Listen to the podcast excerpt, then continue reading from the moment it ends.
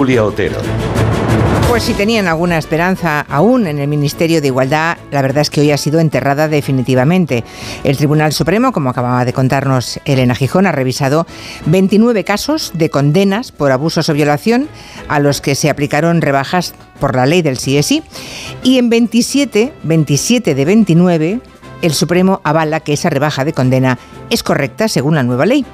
Cuando el alto tribunal, el Supremo, fija criterio, ya nada puede hacerse, ni nada puede hacer la Fiscalía, que a esta hora se toma tiempo para leer la motivación de las resoluciones, pero que ya manifiesta su decepción. O sea, dicho rápido, llega el punto y final de este desastre que ha supuesto la ley del CSI. Estuvo 200 días en vigor, poco más de 200, pero se cobró un precio altísimo.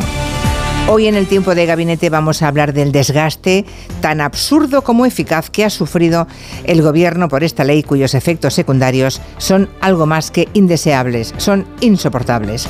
¿Cuál es el criterio a partir de ahora que va a aplicarse en las rebajas a las condenas? ¿Qué responsabilidad ha tenido esta ley en el golpe electoral que ha recibido la izquierda en las últimas elecciones? Lo discutiremos en el tiempo de gabinete con Arancha Tirado, Elisa Beni y Julio Leonard.